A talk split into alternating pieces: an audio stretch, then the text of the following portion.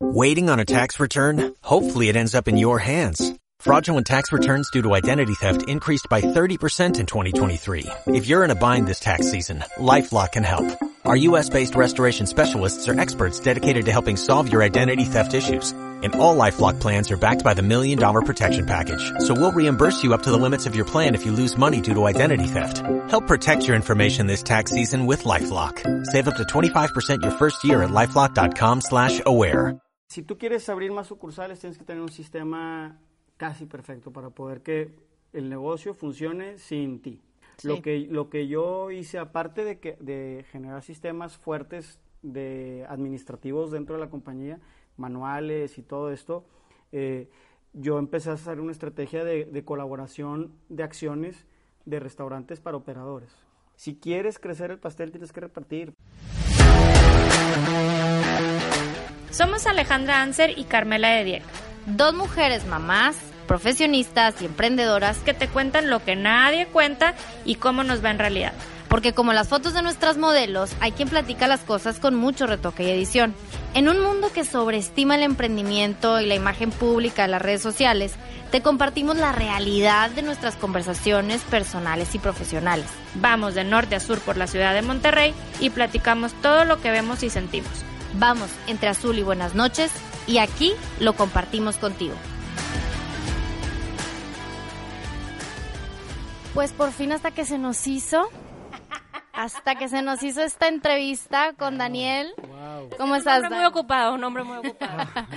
No, desde hace tiempo que teníamos ganas de entrevistar a alguien eh, relevante en el área de emprendimiento y con quien nos pudiéramos identificar nosotros y la gente que nos escucha.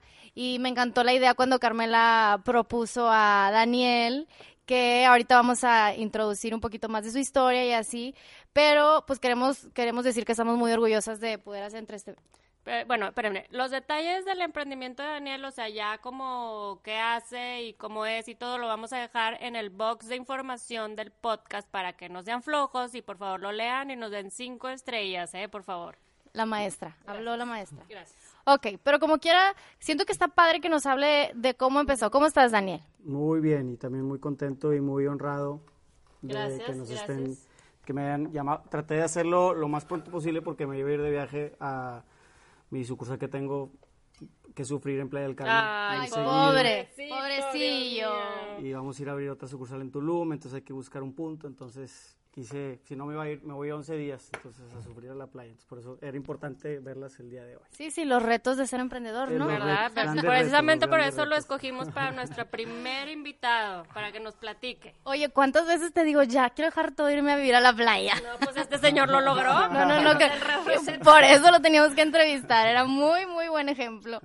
Ay, Daniel, pues qué padre. Muchas gracias por aceptar nuestra invitación. ¿Qué te parece si nos platicas tantito, así breve, qué, qué nos puedes decir de tu negocio? Tú tienes ahorita eh, Yo la quiero que cadena. nos cuente, espérame, yo quiero que nos cuente cómo empezó. A mí se me hace algo muy importante para todos los emprendedores. Ok, vamos a mencionar rapidísimo. Tú tienes la cadena de restaurantes Citla, que son de Cicatela. Citla y Cicatela es una, es una misma compañía y son actualmente 11 sucursales. Monterrey. Tengo en Saltillo, en Monterrey, eh, en Playa del Carmen, bueno, Monterrey su área metropolitana, porque pues estás en San Pedro, en San Nicolás, en todas estas áreas, y eh, en Playa del Carmen y próximamente queremos abrir Tulum. ¿Pero todas son tuyas o has franquiciado? La mayoría son mías, en algún momento se franquició, hoy quedan dos franquicias y las demás son sucursales propias. El crecimiento está siendo ya más orgánico de mi parte Ok. y como este socio completo, ¿no? No tengo no tengo más este, o sea, no tengo capitalistas, pues. Lo mismo el mismo crecimiento de la compañía es la que nos ha dado que podamos estar abriendo diferentes sucursales por el país. Eso se me hace increíble porque de hecho, Carmela y yo, una de las cosas que hemos platicado eh, sobre nuestros negocios es cómo crecer, o sea, los retos de crecer y lo difícil que es para un emprendedor tomar esa decisión de cuándo aventarte a poner la segunda sucursal y cuándo aventarte a poner una tercera sucursal. Y tú me dirás si tengo la razón o no, no siempre el reto es económico, o sea, puede que llegue un punto en que tú evalúas tu situación financiera y dices, a lo mejor ya tengo el capital para abrir una segunda sucursal, pero hay un millón de aspectos que considerar y yo creo que esa es una de las cosas en las que nos encantaría eh, enfocarnos también en esta plática y que tú nos digas tu experiencia y tus consejos para la gente que tiene como estas dudas en cuestión de crecimiento. Eh, digo, nosotros tenemos negocios relativamente chicos, yo tengo dos sucursales, Carmela también tiene dos sucursales, pero somos micro. ¿En qué momento das un brinco tan grande que digas, tengo 11 sucursales, me voy a ir a Tulum 11 días y tranquilamente? o sea, hay creo toda una historia y un proceso de por medio que, ¿Cuál sería el primer paso? ¿Qué nos puedes decir? Pero nos va a contar primero el inicio y luego ya Ok, los pasos. ¿cuál es, por eso, cuál es el primer paso entonces para abrir, verdad? Pues para, sí, que nos diga cómo empezó. Para emprender. Sí, ¿cómo emprendiste? ¿Cómo emprendiste? ¿Cómo empezó todo? A ver, eh, yo era mesero en una cadena de restaurantes americana aquí en Monterrey y bueno, estaba estudiando mientras que era mesero, ¿no? Eh, como mesero vas y te echas tragos después de, del trabajo a, otros barecitos y me platicaron de una playa que estaba en Oaxaca que se llama Cicatela y me quise ir a, conocerla, ¿no? Pasé tres semanas en Cicatela y me gustó mucho el ambiente, cómo se vivía de relax, cómo la gente no estaba preocupada tanto por el tiempo, el, el acelere de la ciudad y todo esto. Entonces regreso a la ciudad y le digo a mi padre, ¿sabes qué? Ya no quiero eh, estudiar y ya me quiero vivir a la playa y este me suena. Que deja tú haber sido la peor pesadilla de su papá en ese momento claro. estudiando economía según yo y, y ah estudiaste economía pues este, me pasó de noche porque pues estaba trabajando verdad entonces claro en dónde en dónde estudiaste en la UR, okay y, y entonces mientras que estaba en esa como queriéndome ir a, a, a Cicatela dije me voy a ir a vivir a Cicatela voy a trabajar de bartender y luego ahí abro algún algo no un changarrillo, pensabas tú. A los, a los 19 años. Claro. Y mi padre me dijo, bueno, pues termina la escuela y después te vas a donde tú quieras. Y por esas épocas, en, el mismo lugar donde me ofrecieron, donde me platicaron sobre Cicatela, el dueño eh, estaba tratando de, traspasar su local. Entonces me lo ofreció a un muchacho de 19 y medio ya. Y me ofreció traspasarme el lugar. Entonces dije, bueno, pues si no me puedo ir todavía a vivir a la playa, pues abro un bar que me haga sentir como si yo ya estuviera en la playa. Ok. Entonces le pongo eh, máscaras que me recuerden a la playa, este, le pongo tablas de sur, fotos mías para que me acuerde que para, allá es a donde voy. Palmito, ¿verdad? Ahí todavía no, todavía no, Era un localito súper chiquito, teníamos cinco mesas, eran unos cinco mesas adentro y cuatro afuera. Y bueno, pero la, idea era que no quería ganar yo mucho dinero, lo que quería yo era pasar, que pasar el tiempo y que fuera gente que se la pasara bien ahí en mi restaurante de playa, en lo que yo terminaba mi escuela para poder irme, según yo, ¿verdad? Y me tardé 17 años en poder abrir mi restaurante en la playa. Que viene siendo ¿En qué año? Carmen. El de Playa del Carmen fue el primero que abrió. Su restaurante en la playa, pero pregúntale todos los 17, años, que pasó durante esos 17 años. O sea, mi, mi, mi, restaurante lo abrí a los 20 años, ¿no? Con, con, el conocimiento que había tenido de la, de la empresa en la que trabajé antes, que era realmente un, un, un este conocimiento muy limitado porque de administración de restaurantes no sabía nada, de pues había algo de, de, sentido común de cómo preparar las cosas y cómo dar un buen servicio y que la gente se la pasara bien. ¿no? Y eso, y por, por un buen de tiempo, siempre digo que mi sueldo fueron las cervezas que me voy a tomar y la gente que podía conocer, porque pues, realmente no había nada. No salía mucho el negocio. No, todavía, pero... ok, pero a ver, mira, acá de, de, tocar un punto que se me hace muy interesante porque también lo hemos comentado previamente en, en, este podcast, en otros episodios. Y dices que no tenías tanta experiencia en administración de restaurantes, pero tenías algo de sentido común. Y nosotros hemos hablado mucho de eso en nuestras conversaciones privadas y también en el, en el podcast, porque hemos dicho también en algunos episodios de emprendimiento que a veces la gente tiene algún sueño, que se quiere dedicar a algo que a lo mejor le encanta o lo que sea, pero simplemente no se le da, o que hay cosas que tienes que tener ese algo, ese sentido de, de que nadie te lo dijo, pero como que lo sabes. Por ejemplo, en todo lo que sea atención al cliente, definitivamente creo que si no tienes ese, ¿cómo le podemos decir? Como ese chip, ese bug que tienes adentro de que la gente se vaya con una sonrisa de tu negocio, sea lo que sea, pues no la vas a hacer. Y lo digo porque de verdad yo conozco gente que tiende, o sea, al público y batallan demasiado con eso, demasiado. Lo que sí, lo que sí puedo decirles es que, o sea, sobre el tema de, de emprender un negocio, o sea, bueno, yo, emprendí mi primer negocio cuando tenía nueve años. O sea, yo, yo he sido un emprendedor en serie y fue uno el que fue, fue mi restaurante fue el que fue el que despegó, pero pues yo a los nueve años en la escuela, en la primaria, yo tenía mi negocio de dulces americanos que me traían mis tías de Estados Unidos, les pagaba, me los traían y entonces yo le vendía a todos los de mi salón y hasta a los maestros les vendía dulces que no se pueden encontrar en la ciudad. Hasta que Claro. empezaron a poner la competencia y después llegó la directora y nos dijo, se cerraron las tiendas de. Ay, no. salones. Y era una escuela privada. Entonces, Ajá. o sea, ese fue uno de mis primeros negocios y, y, y después dije, bueno, si no puedo vender el dulce, puedo vender boletos para rifar los dulces al final. Entonces empecé a vender boletos de rifa para una canasta de dulces y así no poder estar vendiendo uno por uno los dulces. O sea, si- siempre cuando emprendes, pues alguien te va a poner este, ciertas barreras, en este caso fue la directora de la escuela. Y, La ley.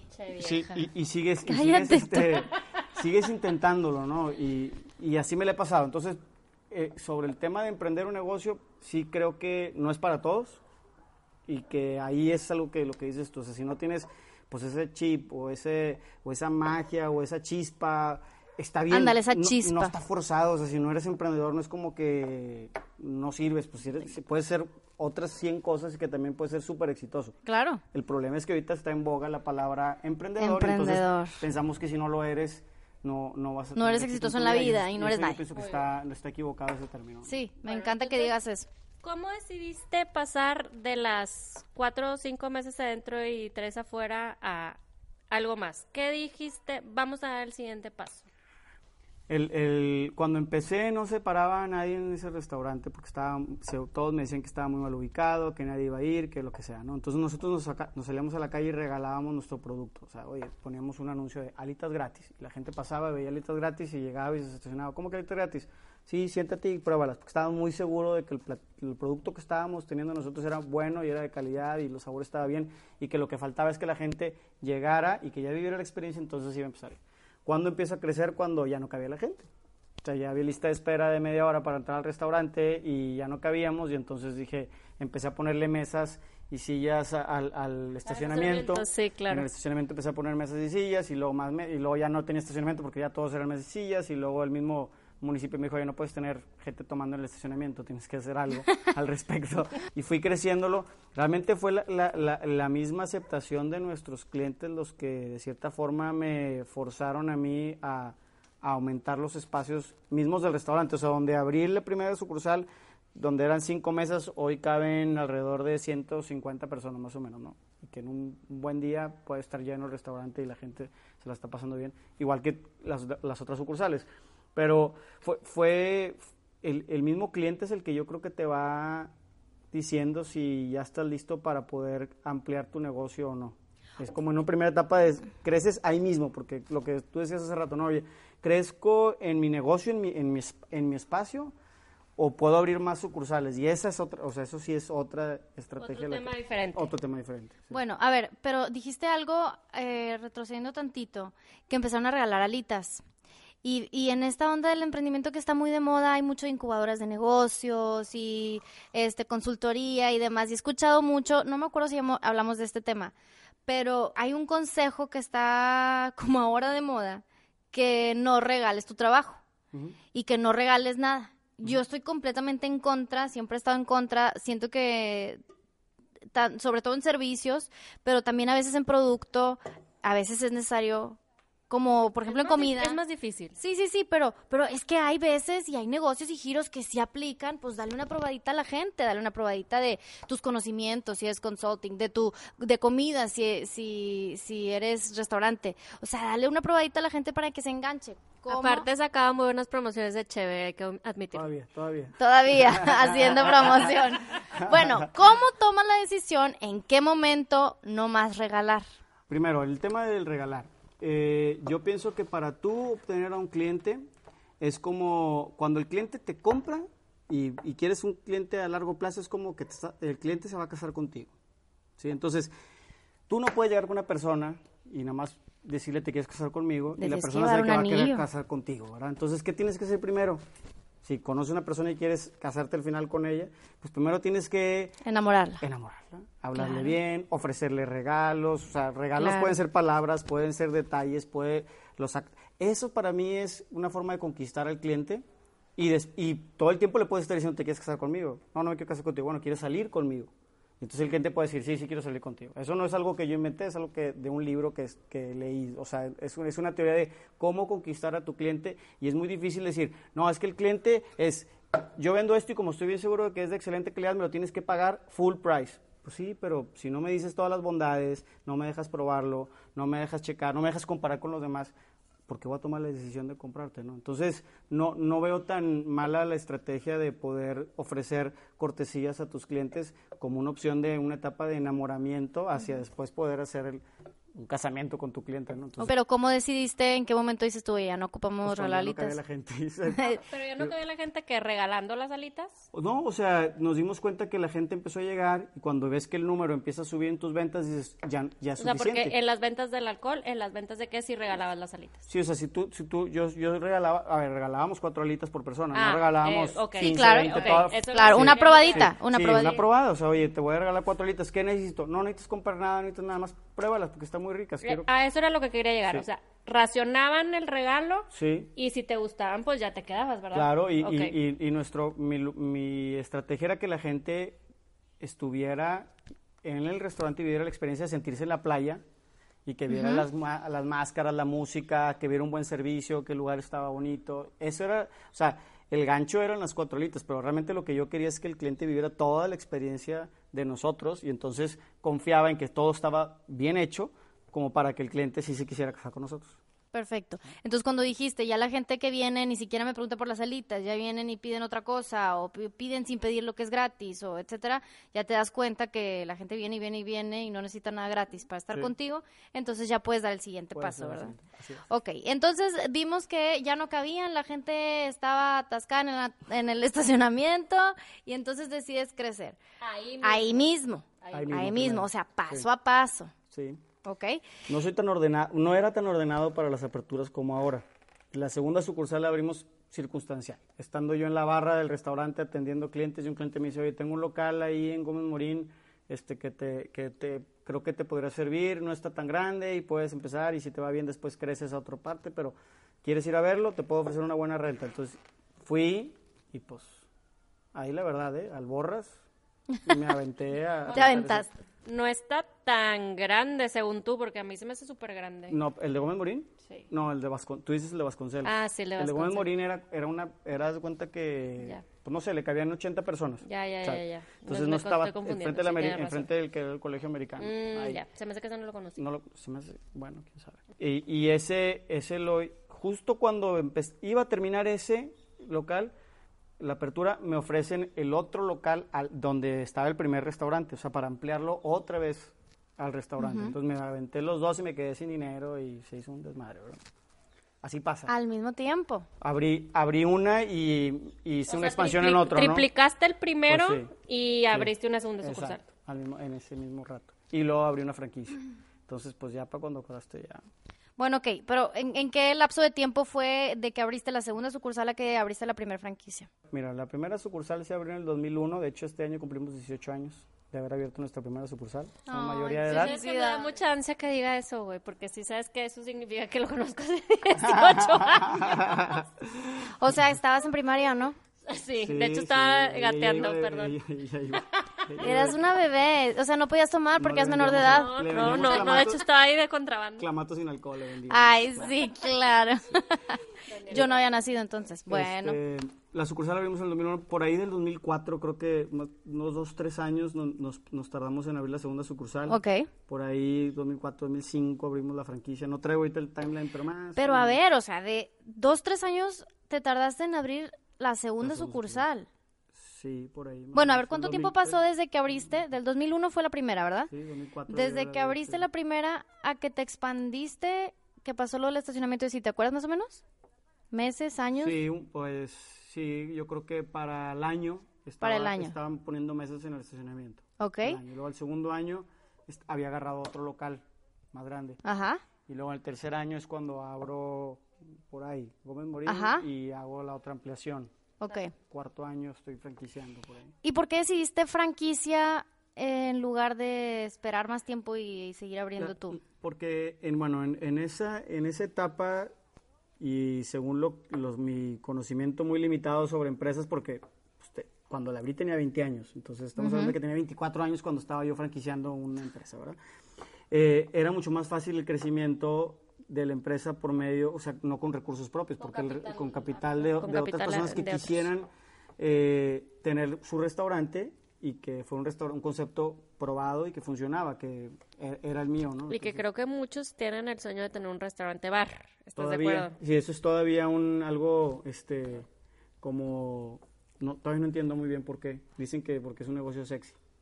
El- Ay, no te el- creo. El ser dueño de un restaurante, ¿sí? Sí, yo creo que sí, hay, hay algo Hay- en, hay en la algo, testosterona del hombre que les Es da como bar, poder, sí, se me es hace. mi bar, no, no mi sé. restaurante, ¿no? Sí. Entonces, pero yo no, yo no tenía yo ya no andaba con esas cosas. Yo No eras tan era- hollywoodense. yo, yo lo que quería era que, el- que la gente en Monterrey más rápido pudiera vivir la experiencia de sentirse en la playa y ser- sentirse relajada como lo que estábamos proponiendo nosotros, que no existía eso en la ciudad. Y entonces la manera más rápida de hacerlo era por medio de franquiciarlo. Porque si yo me ponía a abrir las tiendas me iba a tardar mucho más años. ¿no? Claro. Entonces empezamos a franquiciar. eh, Y fue aquí mismo en Monterrey la primera sí, en franquicia. San Jerónimo fue la primera sucursal que se franquició y luego fue una en Anáhuac y Sí, luego ya empecé a abrir yo mis tiendas, abrí yo en Escobedo y luego en Tanara y así. Bueno, y Pero las mismas franquicias te dieron apoyo para poder abrir más tuyas, ¿o no? Capital, dices tú. Ajá. ¿O no? Pues cuando, cuando tú tienes franquicias cobras unas regalías y las regalías te ayudan si eres si eres organizado la- y, y realmente ves el futuro del negocio las regalías te deben las debes de estar utilizando para fortalecer tu back office para que la estructura de la compañía esté mucho más fuerte y no es agarras el dinero de las regalías y te vas y te compras lo que sea, Claro, ¿no? Entonces, sí. si, si, si, si usas esos recursos de los franquiciatarios para poder fortalecer y que tengas un menú este, con más innovación, para que tengas gente que esté atrás de ti apoyándote en compras, en finanzas, todo eso, pues es más fácil que puedas crecer tu compañía ya después. O sea, entonces los recursos no, no los utilices per se para comprar más mobiliario y abrir otra sucursal, pero sí los utilizas para organizarte mejor. Bueno, eso fue lo que hice, lo que traté de hacer yo. ¿verdad? Tengo una pregunta, este, que siento que es el coco de nuestros negocios. Probablemente lo sea de muchos.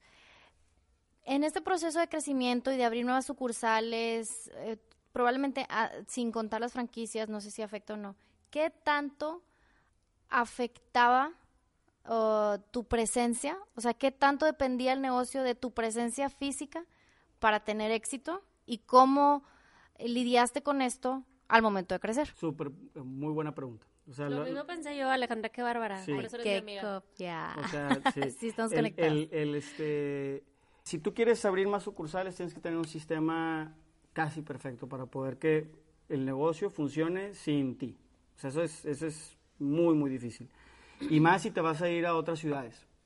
Porque uno no puede esperar pagarle a la gente lo que le vayas a pagar a un colaborador, gerente general, lo que sea, y dejarlo en Playa del Carmen trabajando y tú regresarte acá y irte cada 90 días o cada 120 días a revisar que todo esté bien y pensar que los 90 días el cuate estuvo este, sudando la camisa para darte un buen resultado. Es muy difícil que vayas a encontrar a esa gente, ¿no? Entonces, Sí. lo, que, lo que yo hice, aparte de, que, de generar sistemas fuertes de administrativos dentro de la compañía, manuales y todo esto, eh, yo empecé a hacer una estrategia de, de colaboración de acciones de restaurantes para operadores.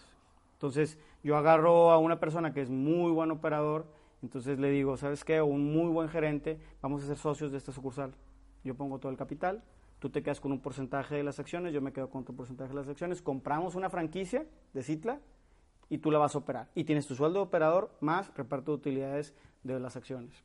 Y entonces, Guau. esa persona, o sea, si quieres crecer el pastel tienes que repartir, porque sí, porque para mí el problema de, lo- de los empresarios de antes es que quieres crecer y crecer y crecer y tener tú todo el pastel y estar dándoles Migajas. A, la, a la gente. Pues no, Pues sé no. si- o sea, no, no, no quisiera decir migajas, pero pues das un pedazo que tal vez no sea suficiente para lo que tú estás esperando de esa persona. ¿sí? No se sienten motivados económicamente. Claro, pues, y, y es normal, o sea, tú no puedes esperar que la persona que le estás pagando 20, 20 mil pesos, 25 mil, lo que le vayas a pagar a un gerente general que va a estar, va a trabajar de forma remota en Ciudad de México, y tú lo vas a ver cada 90 días, va a estar trabajando súper fuerte por esa cantidad es muy difícil. Va a estar sudando la camiseta madres por ti, pues no, ¿verdad? No, En cambio, si tú repartes el pastel, eres generoso, eres justo con lo que estás haciendo, pues esa justicia yo confío en que te la van a regresar, te lo van a agradecer, la gente va a estar inspirada, van a trabajar contigo, van a escucharte, van a proponerte también ellos ideas que a lo mejor tú no traes porque tú no estás allá y te van a decir, sabes que aquí en, en lo que sea, en la ciudad en la que estás, está funcionando muy bien esto y esto y esto, ¿cómo ves si lo hacemos? Eso no te lo va a decir una persona que no es, se siente parte de la compañía Sí, sí, definitivo. literal en papel, ¿verdad? Entonces esa, esa ha sido mi estrategia de crecimiento para poder estar seguro que las cosas cuando no estoy estén funcionando. Me, me encanta eso que estás diciendo. Siento que como que alguna vez lo he pensado y digo, y, y quiero que me digas tú, ¿cómo encuentras a esas personas? O sea, ¿hasta qué punto tú, no sé, por ejemplo, eh, decías un operador, ¿verdad? Ah, empezaba como un empleado normal y hasta que ya probabas que, que realmente valía la pena, ya le ofrecías algo de este nivel, o desde el principio buscabas a alguien ya pensando en eso. O sea, ¿cómo Mira, encuentras? el- El perfil, ¿cómo encuentras Sí. el perfil? El, Sí. el primero fue completamente circunstancial, como algunas cosas de la vida, así que conoces a este, eh, la persona era un familiar mío que confiaba mucho en él y por hacer del destino tiene un restaurante que no le estaba yendo bien, entonces platicamos y, y llegamos a este, a este acuerdo. La segunda sucursal que ya hice así fue con un gerente que tenía yo, un gerente general de, de la marca, que estaba teniendo muy buenos resultados, que era de los gerentes que más se pegaban a los sistemas que yo estaba implementando y a las herramientas Ok. de tecnología que yo pedía que utilizaran. Y entonces esa fue la forma en darme cuenta yo que era una persona que podía yo confiar en que este proyecto lo iba a sacar adelante aunque vinieran complicaciones, porque siempre que abres un negocio nuevo, pues, va a haber complicaciones, claro, ¿no? Y claro, quieres claro. tener al, al mejor. Eh, A ver, ayer- perdón que te interrumpa. Sí. O sea, pero a él lo dejaste en donde estaba para poderte separar y abrir algo nuevo o lo sacaste de ahí y lo llevaste a uno nuevo. Sí, lo, lo saqué de esa sucursal, donde él estaba haciendo Aquí muy mismo en Monterrey. Aquí en Monterrey estaba haciendo buen trabajo en una sucursal. Fui y abrí otra sucursal nueva y esa fue la que le ofrecí para que lo operara él. Y yo traje a otro gerente y lo puse en la sucursal que, que sí Que es en teoría ya 100%. estaba funcionando. Sí. Hay, hay muchas herramientas, hay este, empresas que se dedican precisamente resolver ese tipo de, dudas sobre una persona. Tú llevas una persona a, estas empresas que les puedo pasar links de empresas donde te hacen este, estudios, te hacen simulaciones sobre cómo reacciona la persona en estrés, en complicaciones, en lo, que vaya viendo. Entonces ya te dicen, oye, a ver, ¿qué puesto vas a darle a esta persona? No, pues esta. Ok, bueno, este es el perfil de esta persona y puede que sí la logre y puede que... aquí es donde se le va a poder atorar. ¿Te sirve? Y entonces ya tú de perdida tienes un poquito más de, de- de herramientas y no fue tanta intuición como algunas veces Claro, es. Padre, no, yo no sabía eso. Pero tienes un poquito más de, o sea, te dan, pues va, son herramientas que te van ayudando a tomar una decisión, porque a lo mejor tienes tres personas muy buenas y no sabes cuál, y a lo mejor tú puedes decir, no, es que esta es la muy buena. Pues sí, pero qué tal que es una persona que tiene un carácter muy, muy similar a- al tuyo y puede ser que a la hora que sea socio puedan estar chocando porque, pues, se, se, se valentone la persona y diga, Sí, "Yo también soy claro, socio". claro, Y- tenías a alguien muy bueno y lo haces socio y terminas bronqueado con ese socio y ahora sí que vas a hacer. ¿no? Entonces, digo, cuidar mucho el, el tema legal y cómo vas a construir a que tengas tú ese poder de que en caso de que las cosas se compliquen hay una salida, que eso es importante, pero si, si haces ese tipo de estudios, pues tienes un poco más de claridad de con quién te estás este, asociando para, para el negocio. ¿no? Hay un libro que estoy escribiendo de socios, buena o mala idea. Y Oye, brutal. Precisamente es eso. ¿A poco sí? porque la mayoría de las historias de sociedades de Fracasan. emprendedores pues, Fracasan. fracasan. Las, las que fracasan son las que son eh, socios y en, en lo que he estado estudiando y entrevistando, so- porque entrevisté gente que ha tenido mucho éxito con socios y gente que ha tenido muy malas experiencias con socios. Yo he tenido los dos. Entonces, ¿cuál es el factor común? Pues cuando están este, más chavo, cuando estás más chavo, tu socio, ¿quién es? Pues tu socio Familia. Tu, ¿Tu familia, amigo, tu amigo? tu mejor amigo, el que estaba ahí, vamos a abrir no sé qué, y, y, pues olvídate, o sea, esa sociedad ni está bien escrita, ni está con las reglas, uno va a meter la lana y el otro va a meter el trabajo, o sea, todas esas cosas, pues, son, son complejas. Entonces, cuando ya eres más grande, tienes 50 años, yo no tengo 50, pero 40, mencionar. 50, todo eso, todavía tampoco tengo 40, todavía no. pero cuando estás más, más grande o tienes más experiencia en los negocios, es, es más fácil que puedas tener éxito a la hora de asociarte porque ya tienes más experiencia, ya viviste muchos problemas, ya sabes por dónde pueden surgir los inconvenientes. Entonces, bueno, pues eso es, en cuanto a los socios, creo que es una manera fácil y rápida de poder, fácil entre comillas, solucionar tu apertura y que las cosas funcionen sin que estés tú. Oye, qué padre. Y qué padre como satanizar la idea de los socios porque eh, siento que como que generalmente he escuchado opiniones muy radicales, como que estoy totalmente a favor, no funciono sin alguien más, o estoy totalmente en contra, yo solo para siempre y siempre. De hecho, cuando tú y yo nos conocimos, Carmen, ¿te acuerdas? Lo que pasa es que sí tienes que admitir, y bueno, lo estás admitiendo ahorita, que muchas de las cosas no se pueden hacer solo. O sea, no te puedes dividir en mil, por ejemplo.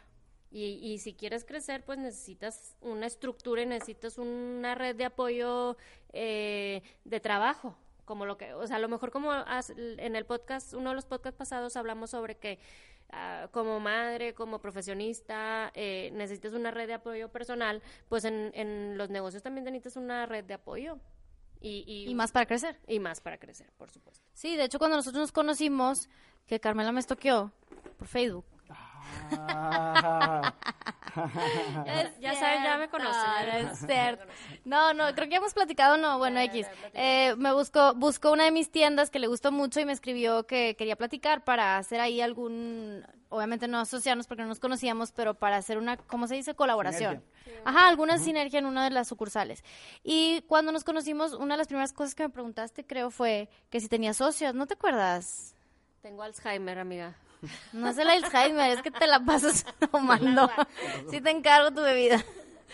Este, bueno, no, sí me acuerdo mucho que me preguntó y que fue como una de las cosas con las que nos identificamos, porque ella era sola y yo era sola. Entonces, como que siempre hemos tenido ese chip de que no, está bien difícil. Pero ahora que lo mencionas, también qué padre pensar que a lo mejor es que no, hay gente que nomás no has encontrado tu match, ¿no? O sea, como que no has encontrado alguien correcto con quien asociarte, en qué negocio asociarte, porque no cualquier cosa te vas a andar asociando con gente, que siento que alguien lo, toma como deporte, andar asociándose con gente nada más para ver qué inventa. Y, y, bueno, como que está el momento correcto, la, la, estrategia correcta y el negocio correcto para eso. Ahora, como consejo de socios, sí, el único que puedo dar así, porque sé que no es el tema, no estamos hablando sobre todas las sociedades, pero un consejo importante es que nunca te asocies con el 50 y 50. Eso es lo peor que puedes hacer. Eh, se dicen, así de, viejos decían que las sociedades de 50 solo se arreglan con, con balazos, ¿no? porque no, no, hay manera de poder este, tomar decisiones ni de que avance la compañía. Y pongo un ejemplo, y siempre lo pongo. Eh, si somos, si tú y yo nos asociamos 50 y 50 y tenemos que tomar la decisión de pintar un muro y yo lo quiero rojo y tú lo quieres azul, ¿cómo vamos a tomar la decisión? Y pues hay varias opciones. O lo pintamos de rayitas rojas y rojas Y azules. O mitad rojo, mitad azul.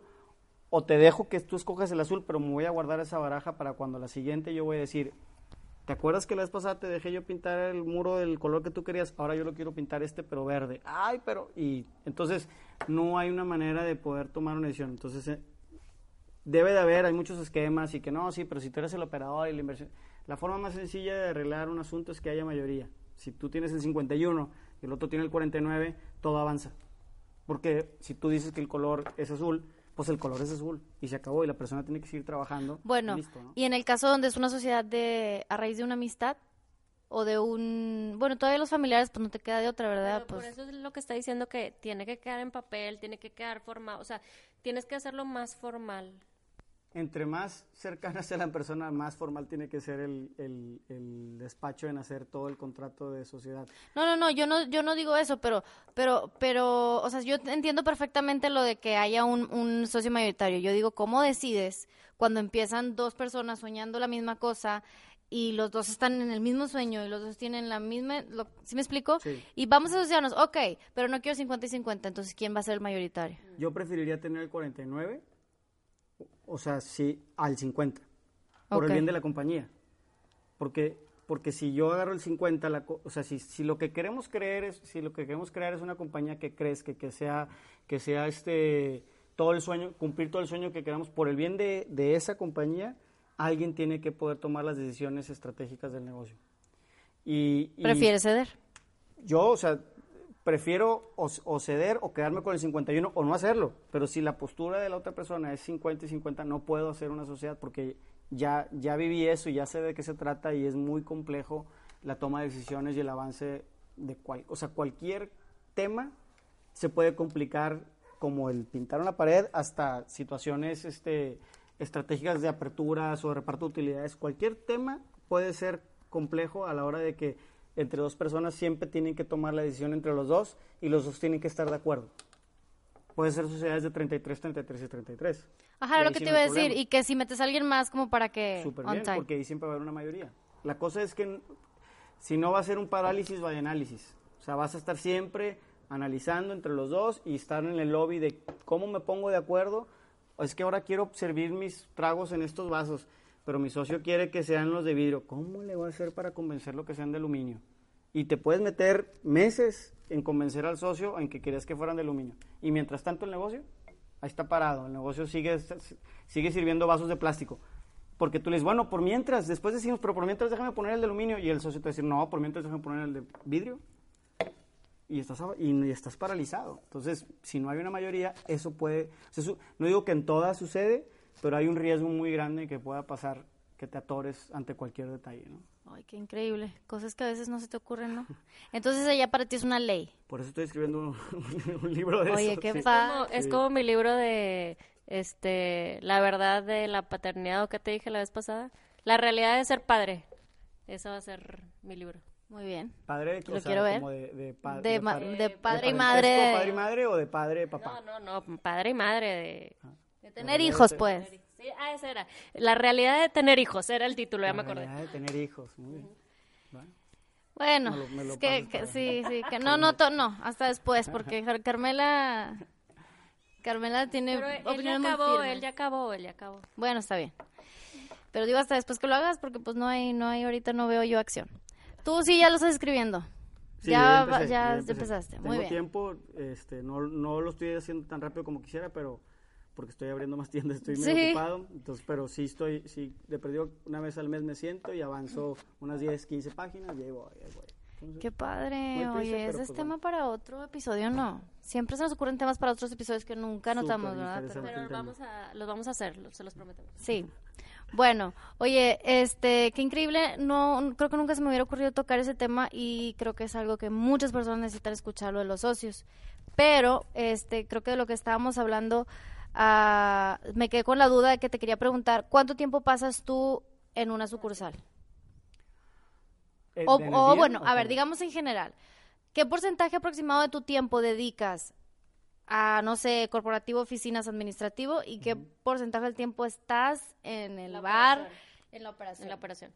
Sí, el, el, yo creo que las, la- son etapas, o sea, no puedo decirte, o sea, por ejemplo, este mes tomé decisión de tres días de la semana estar eh, desde en la oficina, en una computadora, sin que nadie me esté este, interrumpiendo, porque estoy haciendo una estructura diferente para que toda la compañía esté en un Google Drive y todo esté por, por este, carpetas y todo esté organizado. Entonces estoy organizando toda la compañía para poder replicarla mucho más fácil. Entonces es un proyecto que traigo ahorita. Lo normal, lo normal para mí es, por ejemplo, un viernes puedo empezar a las 10 de la mañana en una sucursal y terminar a la 1 de la mañana en otra. Entonces estoy de 10 a 1 de la mañana en diferentes sucursales de la ciudad. Eh, Pero sí te sigues involucrando mucho en la parte operativa. te- sí, mira, y, y, y platico algo que me pasó en la oficina. Yo tengo una oficina donde están, pues tengo el contador, la administradora, el de compras, mm, eh, marketing, RH, dos asistentes, y ahí están todos en la oficina. Y yo estaba en una oficina también junto con ellos, estaba encerrado con una pantalla de televisión, con todas las cámaras de todos los restaurantes, y estaba en mi computadora, estaba sentado en mi escritorio. Y un día duré como, no sé, a lo mejor ocho meses, un año, por ahí más o menos as- así. O sea, iba al restaurante, pero estaba muy metido ahí en mi, en mi privado, ¿verdad? Y un día como que me cayó así esas, de que, cling, Epifanía total. Sí, que yo, ¿qué, qué está pasando? ¿Qué a ver, ¿qué estás haciendo primero? ¿Qué estás haciendo? ¿Estás viendo tu sueño, que era tus restaurantes en la playa, desde una televisión, sentado atrás de un escritorio, metido en una oficina, justo lo que no querías hacer? O sea, para eso abriste un restaurante, güey, para no estar en la oficina y terminaste, Terminaste en la oficina. Y terminaste en una oficina, atrás de un escritorio, igual que pues, todas las demás personas que tú dices que no querías ser así, y estás viendo tu sueño desde una televisión. Entonces, dije, ¿sabes qué? Esto ya no puede estar así, esto no puede continuar así. Y le hablé al mismo que me hace las, la- que me, hace- me hacía la remodelación de los restaurantes, le dije, ven, necesito que tumbes este muro, o sea, el de mi privado, tumbes este muro, lo tumbaron ese mismo día. Y al día siguiente estaban pintando todo, le dije a las de administración, ahí les dejo mi lugar a todos, ahí está mi escritorio, ahí está mi silla, ahí está todo, se los dejo, yo ya me voy de aquí. y empecé a irme a trabajar a mis restaurantes. Entonces, yo lo normal es que llego a uno de mis restaurantes con mi computadora y me siento en una mesa de mi restaurante para sentirme que estoy en la playa y me pongo a trabajar. Pues porque Pero para a ver, eso a ver, era, ¿verdad? ok, a ver, pero ¿qué tipo, o sea, en general, qué, qué, yo sé que está muy tonta la pregunta, pero tengo un punto. Pues no has ¿Qué hecho haces? ninguna tonta. ¿Qué haces? A ver, ¿qué, tipo de cosas, qué tipo de cosas haces en la computadora cuando llegas? Cosas administrativas como hacer pagos, No, transferencias yo no o hago como nada qué. esas- yo no hago nada de lo que no me guste hacer. Ok, ¿qué es el tipo de cosas que haces en tu computadora sentado en el restaurante? Después de 18 años se puede dar el lujo de no hacer las cosas que no le gustan. ¿Estás Ah, de acaba de mencionar, acaba de mencionar. Fíjate que, mira, y está súper padre ese, ese tema que acabas de decir. O sea, yo preferí por mucho tiempo no ganar dinero y pagarle a alguien para que hiciera lo que no me gusta y que ganara, o sea, muchas veces ha ganado más el back office que lo que gano yo con tal de yo no tener que hacer esas cosas. O sea, yo decía, ¿sabes que le voy a dar un sueldo a esta persona? Pero para ya no hacer esto. Oye, pero no hay lana para ti. No importa. Bueno, en aquella época, porque pues vivía en casa de mis papás, tampoco era como que tenía, ya después me caso y demás y tenía mis compromisos, pero muchas veces, muchas de las decisiones que he tomado a la hora de, querer contratar a alguien ha sido que es algo que no me gusta estar haciendo y que me, y que me pone de mal humor. Esto, contrata a alguien. Oye, ¿te bajas el sueldo? Me bajo el sueldo. Pero ¿por, ¿por qué? Porque es muy importante que el dueño de la compañía o el CEO o el director general o como lo quieras llamar, el emprendedor, esté haciendo lo que le apasiona hacer, lo que lo tiene de buen humor, porque eres el que, el que está creando la compañía. Y es el que van a estar viendo toda la gente, te van a estar viendo a ti. Entonces, si tú estás haciendo berrinches porque tienes que hacer transfers y tienes que estar pagando y tienes que estar haciendo todas Tipo esas tú y yo. cosas, pues, ¿qué, qué está viendo la gente? Y luego tú, eh, ¿por qué no estás sonriendo? Oye, pues, estás viendo que estás tú bien encabronada. Sí, ¿qué- claro, ¿cómo claro. quieres que, o sea, entonces, a la gente que tienes tú en tus oficinas, o la gente que tienes en ventas, o la gente la que la, donde la tengas, tienes que estar seguro que están contentos donde están trabajando, porque pues, si Sí, no van a sí. hacerlo mal, igual tú. O sea, ¿por qué, ¿por qué te preocupas de que, ay, que esté bien cómoda esta persona y que no sé- Y tú estás toda haciendo un grinch ahí en tu oficina, haciendo todos los transfers y no tienes vida social y estás toda enojada. Entonces, ¿qué pasa? Pues tienes que aprender a, a- a soltar un poquito. Yo uso mucho el 80-20 y eso me ha servido bastante.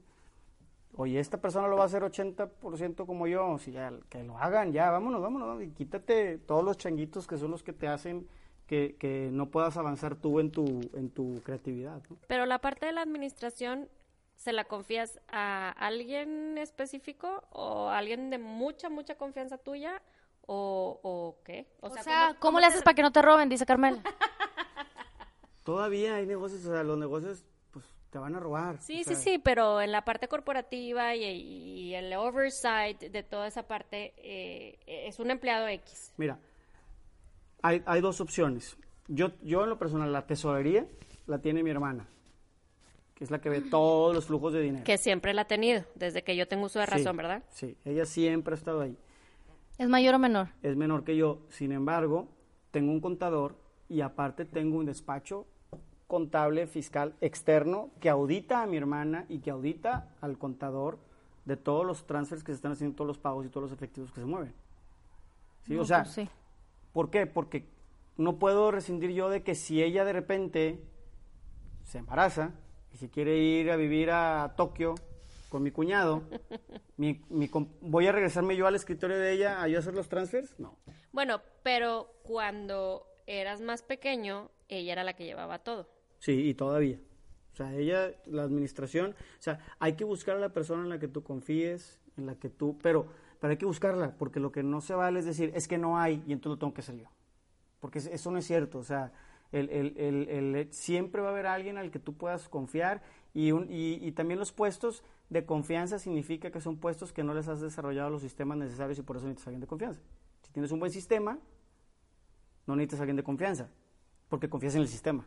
Entonces la persona se va a bloquear con el sistema y no va a poder eh, eh, abusar de, de tu confianza, ¿no? Entonces yo trabajaría mucho sobre los sistemas administrativos de dónde, cómo entra el dinero, cómo sale el dinero, y entonces ya si tengo todo bien planchado en la administración, puedo traer a una persona en la que a lo mejor confíe, pero no ciegamente, pero pueda confiar en él, y hago pruebas y reviso y estoy checando, pero estoy trabajando seis meses haciendo todo lo posible por quitarme ese, ese, ese trabajo si es que es un trabajo que no me gusta, porque si eres un emprendedor y, eres, y, y tú fuiste contador y te apasiona ver estados financieros y te apasiona ser el contador de la empresa, bueno, pues entonces si eres el contador, contrata a un CEO que esté viendo la estrategia hacia adelante, porque tú te quieres meter en la computadora y entonces no estás viendo. O sea, no puedes estar en todo, pues.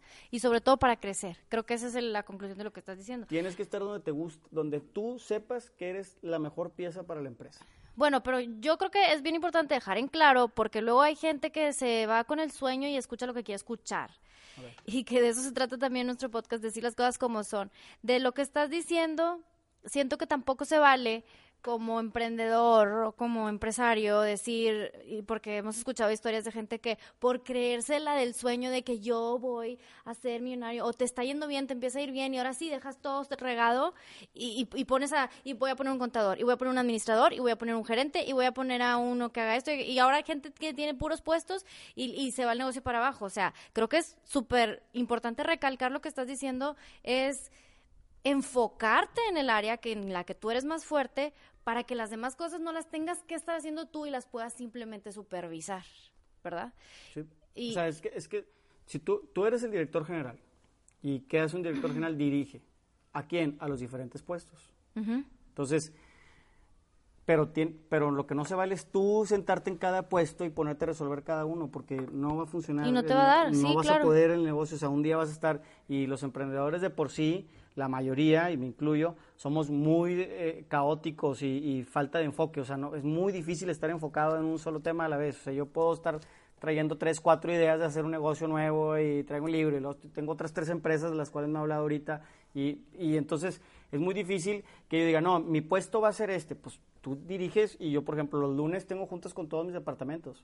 Y entonces el lunes yo veo cada uno de esos departamentos y vemos, tenemos un formato de lo que vamos a hablar, qué va a pasar en la semana, cuál fue el resultado de la semana pasada. Okay. 20% del tiempo lo dedicamos en lo que pasó la semana pasada, 80% del tiempo lo dedicamos en qué va a pasar esta siguiente semana, cómo vamos a cambiar el resultado para mejorarlo contra el de la semana pasada. Y ese es el reto de cada uno de ellos y si tienes un buen equipo y tienes gente talentosa que le apasione también ese tipo de retos, pues ya le hiciste. Entonces, estás dirigiendo a esas personas, que ese es el trabajo del director general. Bueno, por eso que dices de ser muy desenfocados, es justamente a lo que iba mi pregunta de qué tipo de cosas haces en la computadora cuando estás en el restaurante, porque yo, cuando hago eso y me llevo la computadora y me siento en la tienda, según yo, a hacer cosas administrativas o editar las fotos o a lo que sea que tenga que hacer, me guste o no me guste, no hago nada, me la paso que sí se mezcla con, en teoría, con lo que originalmente me gustaba y con lo que originalmente disfrutaba de atender a la clienta. Y entonces veo que la, que la vendedora no le está ofreciendo lo mejor y que se le está bloqueando. Entonces yo, a ver, amiga, aquí está esto y aquí está lo otro y, y te ayudo y me pongo a sacarle plática y hacerla, o sea, todo lo que yo, pues en teoría espero que ya saben cuando yo no estoy. Entonces, pero yo estoy, no puedo ignorarla si está en la computadora. Entonces termino haciendo el trabajo de ellas y no hago el mío. Entonces, por eso te he preguntado, cuando tú vas y te sientas, ¿qué haces? Bueno, a lo mejor pues ya tus restaurantes funcionan perfectamente. No, no, no, no, no, de hecho no hay, no hay, negocio perfecto, o sea, no hay un negocio que, ay, ya funciona todo como un, pues, son, como no si son máquinas, o sea, pues todos, para empezar, están dirigidas por seres humanos y todos tenemos defectos. Difícilmente vas a encontrar una empresa perfecta. El, pero volvemos al 80-20. Si yo estoy sentado en mi restaurante y estoy viendo que un mesero, que acaba de llegar un cliente, un mesero lo recibió, no como yo quiera, pero no lo recibió como, o sea, lo recibió al menos, ¿no? Lo está atendiendo, tal vez yo le hubiera ofrecido otras cosas y el mesero está ofreciendo, pues lo traigo en mi radar, yo estoy trabajando, puedo estar trabajando en el nuevo menú, puedo estar trabajando en diferentes estrategias de marketing, me apasiona mucho el tema del marketing, entonces puedo estar viendo un blog sobre cómo mejorar tus este, resultados en Facebook, Analytics, puedo estar haciendo cosas de estrategia para el negocio y estoy viendo lo que está pasando allá y si no es algo crítico, me lo tengo, dejas. Me tengo que detener y, y, y, seguir yo trabajando en esto. ¿Qué termina pasando? Mira, yo, yo uso una aplicación de que le llaman Focus, déjame, Pro Focus, no sé qué se llama, déjame checar cómo se llama. Este va. Se llama B Focus. 25 minutos. Te toma 25 minutos y ya sabes que, oye, nomás por 25 minutos tengo que estar enfocado en esto. Entonces le pico y en 25 minutos me pita. Ya se acaban tus 25 minutos y me da 5 minutos de descanso. En esos 5 minutos me quito mis audífonos, me cierro la computadora y voy con el gerente y le digo, oye, fíjate que ahorita vi el gerente, al mesero que hizo esto y esto y esto, para que lo cheques y lo cambies y todo. Y si es algo súper delicado, lo puedes escribir en el chat de todos los gerentes y les digo, señores, está pasando esto, en, eh, no están ofreciendo las papas con no sé qué, y son mis cinco minutos de estar hablando sobre otros temas. Y luego otra vez regreso a 25 minutos a, hablar, a checar mi Insta, el Instagram de la compañía, a ver qué está pasando, o el Facebook, o lo- los- las cosas que tenga que estar haciendo.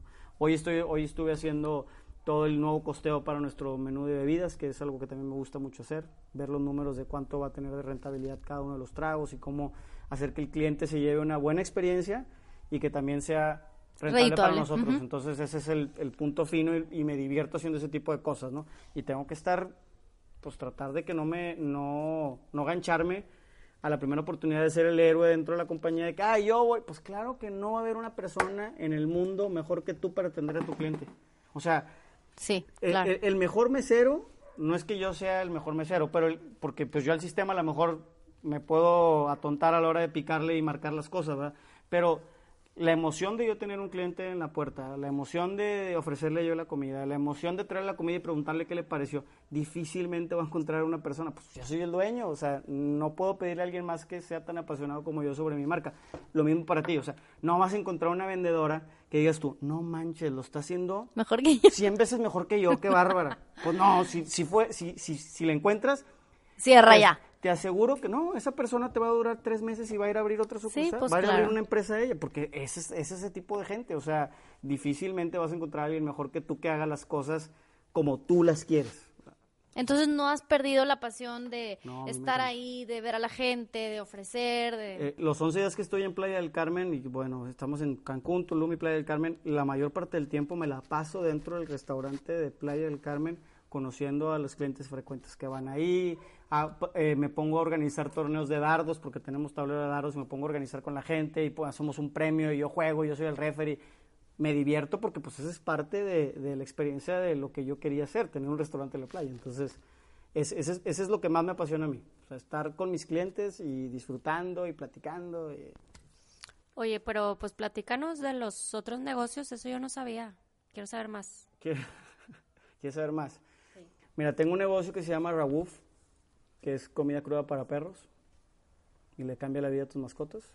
Pero, ¿y cómo fue que dijiste, bueno, quiero hacer otro negocio? ¿O fue también así circunstancial de que, pues, este es mi negocio principal y quiero invertir como en otras cosas que también me apasionen? Eh, bueno, yo tengo, yo tengo este mi perro y cuando es un pastor, es un pastor australiano y cuando nos ofrecieron esa comida, se le empecé a dar al perro y vi cómo le cambió la actitud, el cabello, las popós, todo, de cuenta que era otro animal muy diferente al que cuando le estaba dando croquetas. Entonces empiezo a investigar, hay un documental en Netflix súper duro del tema de las croquetas y el, el engaño con el que hemos vivido de que uno piensa diciendo que yo nada más le doy croquetas a mi perro y piensas que es lo mejor, pues no, no es lo mejor, le estás dando carbohidratos, harinas, polvos y pues, madre, ahorita hay un tema ya de cáncer en las mascotas, es, es un tema, ¿no?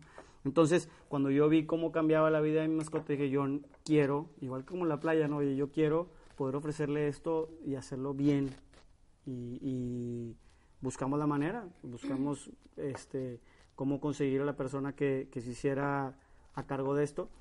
Mi novia es bióloga y tiene una maestría en microbiología y entonces ella se tomó un diplomado en Canadá de nutrición canina, BARF, y ella fue la que desarrolló la fórmula y demás. Entonces, con, con ella con toda la producción y yo con la experiencia de generar empresas y abrir nuevas, no- nuevos este, eh, negocios, pues empezó a abrir y ahorita estamos preparando pues ya que como una tonelada al mes de alimento y va creciendo, estamos muy contentos. ¿Y dónde En están? Monterrey.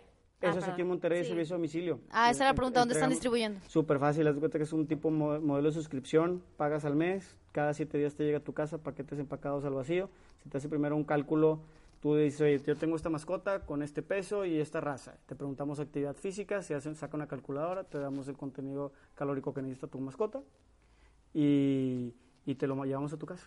Tenemos un programa de detox para desintoxicar a la mascota. Ay, no, qué semana, mascotas. La primera semana. Y, y- Porque es mucho el shock como pasar directo de croquetas al alimento crudo, ¿o ¿por qué? Pues sí, hay, hay, hay perros que batallan más por, por, su, por el estómago, por la panza que tienen, el pH que está ahí comparado con el que tenía, no, no soy científico. Eh, si estuviera Nicole aquí les podría explicar exactamente. Ya, ahorita me estaría así como diciendo, no digas eso. De que porque la eso estás no es regando". así, no es así. Pero, este, pero sí, hay, hay perros que batallan un poquito más en la adaptación. Entonces hacemos una fórmula mucho más, mucho más básica y sencilla para la mascota que dura una semana. Y luego ya le damos la fórmula premium de nosotros. Y ya, cada siete, la sacas el- la, la bolsita del congelador, la pones en agua, cinco minutos en la mañana, abres, sirves y el perro en un, en un minuto 20 se acaba la comida. Ay, no. Ahí lo pueden ver en, en nues- nuestra página es. R-A-W-O-O-F. Dejamos el link ahí en Ahí lo los comments. Está padre la página, para Ok. que ahí vienen todas las dudas y todo. Pues tendremos que entrevistar a Nicole. sí, Así es, sí, tenemos así que es, entrevistar sí. Después vendremos con ella. Lo pueden entrevistar. De hecho, Muy bien. que a lo mejor venía. Y Sí. tenemos, te- tengo otro negocio de tacos mañaneros. Ay, qué Eh, O sea, a ver, yo tengo una duda tú con todos estos negocios. ¿Cómo le haces para estar tan fit? Porque yo digo que, o sea, ¿cómo le haces? O sea, No, no está tan fit, no amiga. tan no fit, está tan fit. no, no, no, bueno, no, no sí. estoy gordo. Le, no sabe gordo. despistar entonces, ¿o Sí, no, no. No, es que Daniel cuando estaba más joven, estoy diciendo más joven, escúchame.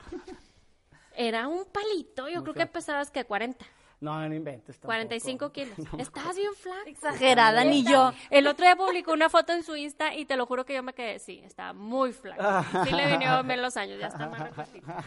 Y los restaurantes también, y así no, ¿verdad? Sí, sí, sí, sí, sí. No, pues si hago ejercicio todos los días, aunque no Sí. parezca. O pero sea, sí. todavía te das tiempo para hacer En la ejercicio. mañana, sí, pues me levanto a las 6 de la mañana todos los días. No, no, Dios que te 5 y bendiga. media o 6 de la mañana, depende. ¿Y a qué hora te duermes en la noche? Pues 10, 11 de la noche. Duermes muy poquito. ¿Será No. que yo duermo mucho? A ver, A de ver, 10. 11, de 11 a 6 son 7 horas. Muy poquito, muy poquito. Yo No, pues tú sí duermes 10. mucho. Sí, 10 necesito horas 10. necesitas. ¿Qué? ¿Cómo ¿Es crees? en serio? Necesito 10 horas, mi organismo lo necesita. ¿Qué quieres que yo haga? Sí, se ha escuchado que las mujeres se supone que necesitan descansar un poco más que los hombres. Sí, sí, o sea, yo siempre me estoy durmiendo, pero... tipo, Café. pero pues ni modo, tomo café. Sí, No, yo, yo- yo, este, pues es parte del balance, porque si no te puedes, o sea, es, fue mucho, es mucho el estrés. Hemos platicado cosas muy buenas de los negocios y de las aperturas y del crecimiento y, cómo se me fueron dando las cosas, pero realmente hay tiempos muy oscuros del- de la empresa donde el estrés está muy fuerte. Hemos tenido, bueno, he tenido demandas eh, fuertes, mercantiles, muy fuertes, que a mucha gente lo podrían qui- quitar el sueño y, y parte de tener esa, ese balance entre tu- tus hijos, eh, el ejercicio, tu, tu vida social, el mantenerla, eso pues, es el que te ayuda a, a que pues pase un día y vayas organizando poco a poco los problemas y todo. Si, si nada más te metes solo a querer arreglar el problema del negocio y descuidas tu cuerpo, descuidas tu mente, descuidas a tu familia, difícilmente vas a poder salir adelante. Oye, fíjate que, que no, no se me había ocurrido tomar ese tema como, o sea, ese punto como parte del tema del crecimiento. O sea, con- controlar, saber controlar tu vida, tus emociones y estar en equilibrio, porque si no, no puedes crecer.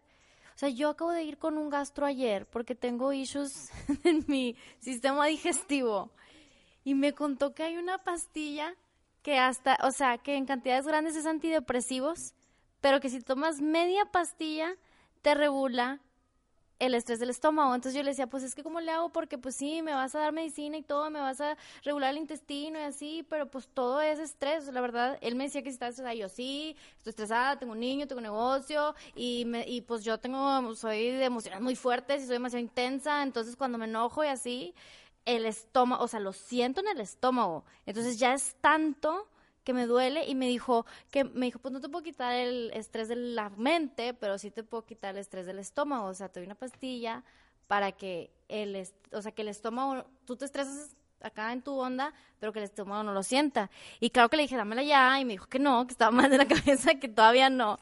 Pero también pensé, dije, oye, ¿a qué nivel a veces llegamos? Y no debería ser así, no, no, digo, no es necesario. Qué padre que, que lo mencionas porque a lo mejor sí, sí es cierto, a veces ese tipo de cosas te quitan el sueño. Y muchas veces hemos dicho de que ya quiero cerrar, no quiero saber nada, ya no quiero crecer, no quiero abrir otra Muchas tienda, veces. no puedo, no puedo ya, quiero paz. Sí, el, el- los negocios son muy fuertes, el estrés es muy fuerte.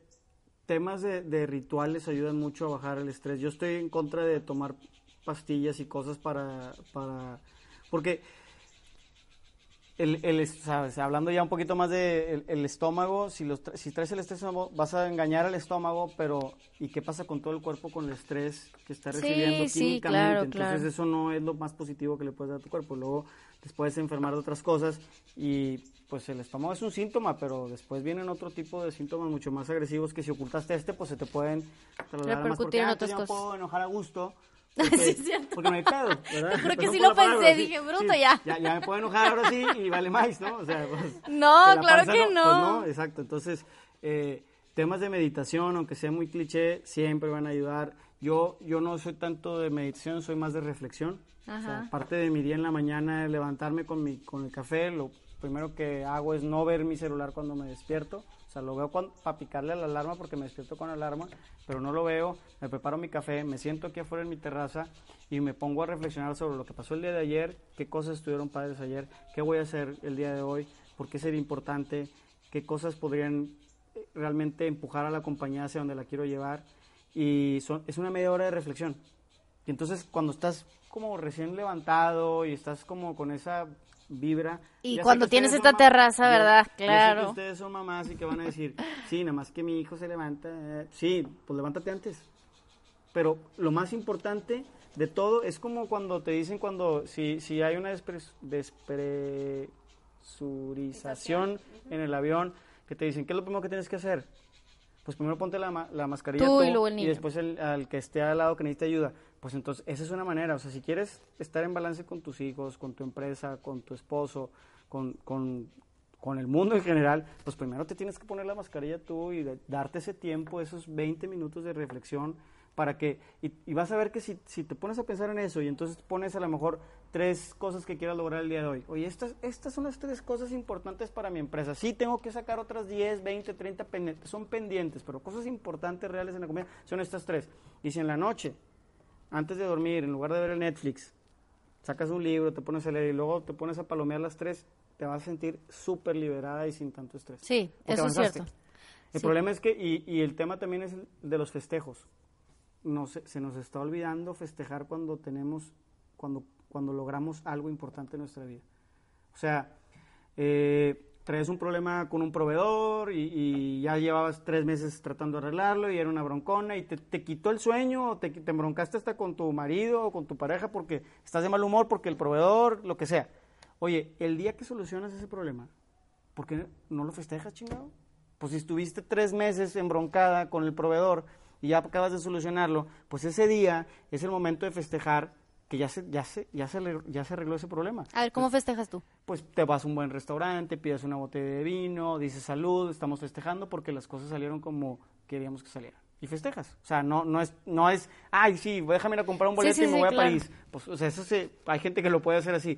Puede ser un festejo tan sencillo como, ¿sabes qué? Hoy voy a hacer una, una pizza en mi asador eh, con mi familia. asada, carnita una asada. carnita asada, pero dices tú, ay, no, pero carnitas asado cada, cada domingo porque somos regiomontanos, a lo mejor lo están escuchando en, en, Sí, en otros en lados. otras Aquí partes, siempre y dicen, hacemos ¿cómo que carne asada, amigos, en el norte siempre. se hacen carne asada. Sí, a lo mejor dices tú, oye, no, pero es que con mi familia el domingo pues hago carne asada siempre. Pues sí, pero que sea, que sea por motivo de festejo. O sea, que- Entonces, tú le puedes decir a tu familia, oigan, hoy estoy festejando porque solucioné un problema que traía desde hace tres meses, entonces salud por celebrar por esto. Y toda la familia se va a poner de muy buen humor, tú te vas a poner, te estás echando las palmadas. Eso, eso yo siento que es un tema que se ha olvidado porque estamos, arreglamos el primer pedo y ya quieres arreglar el siguiente y ya quieres arreglar, y ahí estás, ya, Sí, ya arreglaste este, y nada más lo- te olvidas que lo traías y todo lo que te hizo, todas las molestias que, y estás buscando, ahora cuál otro problema voy a ir a solucionar, y no te detuviste a festejarlo.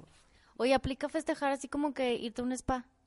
Claro, Sí, Claro. no, sí aplica. Yo la voy a Claro. aplicar ya. Ya, Cualquier- aplícala, amiga, Y más si estamos hablando de estrés, ¿no? cualquier cosa que, que a ti te, te alegre y que este- sea para ti una, una muestra de triunfo, el cerebro este, es importante que lo apapachemos y que le digamos, oye, solucionamos esta cosa, y si es un spa o si es... Hay gente que se va a correr a las montañas, oye, me voy a ir a subir tal montaña, y esa es mi, y esa es mi forma de festejar, ¿verdad? Sí, de que es un tiempo para mí y como yo lo disfrute más. Disfruto la fiesta, pues vamos a hacer una carne o vamos a hacer una cena. Disfruto tiempo sol- solas, pues voy al spa. Disfruto hacer ejercicio, pues me voy a ir a, voy a correr a a la... doble el ejercicio el día de hoy, Ajá. que nadie me moleste y voy a quitarme los, eh, los teléfonos y que nadie- O sea, la cosa es que que, que tú menciones, que te menciones a ti misma que este momento Se lo estás dedicando a ese A este festejo. festejo, éxito, lo que ese es un consejo que podrá dar para ayudar a ustedes. Bueno, pues ya como para... ¿Tienes alguna otra pregunta? Tengo como un millón. Alejandra, pues entonces vamos a tener que hacer otro... Otro- otro- otra- Otro episodio, tenemos que hacer otro Yo episodio. tengo tiempo aquí, no se preocupe. Ya ves, podemos hacerlo, dividirlo en dos otra vez. Bueno, pues siempre quieres dividir, pobre Déjame- hombre. déjame Aquí lo vamos a tener a hasta, las las 10 de luces, la a noche. las luces, a ver, va a prender las luces. Sí, va a prender las luces. Ya prendió las luces. Ya están prendidas. Ok, es que está muy bonita esta terraza, en verdad. Ay, tenemos que tomarnos una foto para Ahorita nuestro Instagram, Instagram. Pero por favor, hazle la siguiente pregunta. Ay, ¿cómo es que lo interrumpí, lo interrumpí cuando estaba hablando de los tacos y como ya es que hablan de comida y aparte hoy no comí, entonces como que mi cerebro como que se detiene y deja de razonar. Pero entonces, no, la verdad, muchas gracias. Me hizo un sándwich bien delicioso con, con un jamón y, y aguacate. Pero era jamón a las finas hierbas con aceituna. Ay, con razón está bien rico. Si está bien rico, con razón nomás me puso uno. Yo le pongo como cinco, pero bueno, gracias. Estuvo bien rico. Para cuidar la línea, amiga. ¿Qué fe? Yo no estoy fit, pero ya voy a estar. Oye, no, entonces estabas hablando de los taquitos mañaneros. Sí, tengo unos taquitos a vapor mañaneros en salsa verde, así que se chopean. Así Ay, ay, ay, ay. ¿En dónde están Este, esos? ¿Qué ahí ondas? Están en Boulevard Acapulco. ¿Es como un local chiquito o qué? Es un local, pues, Ahí está un Citla, ¿no?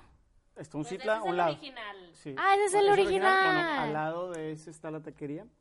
Antes era de una marca, de una franquicia, duramos como ocho años con la franquicia, después las cosas se pusieron ahí medio complejas a la hora de la negociación y pues decidimos hacer nuestra marca propia y estamos por Ah, franquiciar. eran tuyos Sí, también. sí. Uh. Entonces ahora vamos a franquiciar también esa, esa marca. ¿Y ya podemos mencionar el nombre? Sí, se llaman Los Chopeaditos. Ay, ¿cuándo los vamos a...? Los A- a probar. para comer. Yo Sí, esos- también. Esos taquitos están ricos. Hay que confesar. No, no, no voy a confesar. No, no confieso. No voy a confesar. No confieses, no confieses este tipo de errores, amiga. Proseguimos. proseguimos. Tengo otra empresa que es Ajá. la que es una fábrica de alimentos que es la que le, la que fabrica todo para los restaurantes. O sea, todos los aderezos, salsas, carne empacada al vacío por peso, eh, eh, empanizadores, todo eso se, se- es un series, se llega a un lugar o se produce dentro del lugar y de ahí se distribuye a cada una de las sucursales para poder asegurarnos que los sabores sean iguales. En, Ah, ok, es ok, aparte porque Es- pues, le vendo a mis propios restaurantes. Tú le vendes a tus propios restaurantes y aparte tienes la capacidad de vender a otras cadenas o no. O sea, sí tengo la capacidad, pero no lo hacemos. Para Auto, auto, autos distribuye, o sea, provee. Sí, es su- eres tu propio proveedor.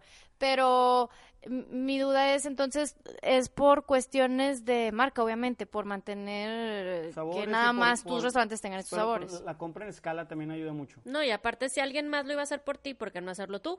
Sí, o sea, y, y, por ejemplo, el aderezo de nosotros, nosotros compramos, no sé, una tonelada y media de aderezo al mes, por ejemplo, ¿no? Entonces, eh, si, si vamos con un proveedor y le estamos comprando y que nos lo distribuye a cada restaurante ese aderezo, va a ser un aderezo que cualquiera puede probar en o cualquier otro restaurante. Entonces, nosotros vamos a una planta que se dedica a hacer aderezos de forma industrial, le compramos la tonelada, que es el pedido mínimo, ¿verdad? compramos la tonelada y nosotros distribuimos a nuestros restaurantes. Entonces, tenemos una mejor, un mejor precio en el aderezo y nos aseguramos que es nuestra receta. Ah, esa de mi- o sea, tú haces la receta, ellos lo la fabrican, producen, sí. pero- En caso en específico el aderezo, pero por ejemplo la salsa de alitas la hacemos nosotros.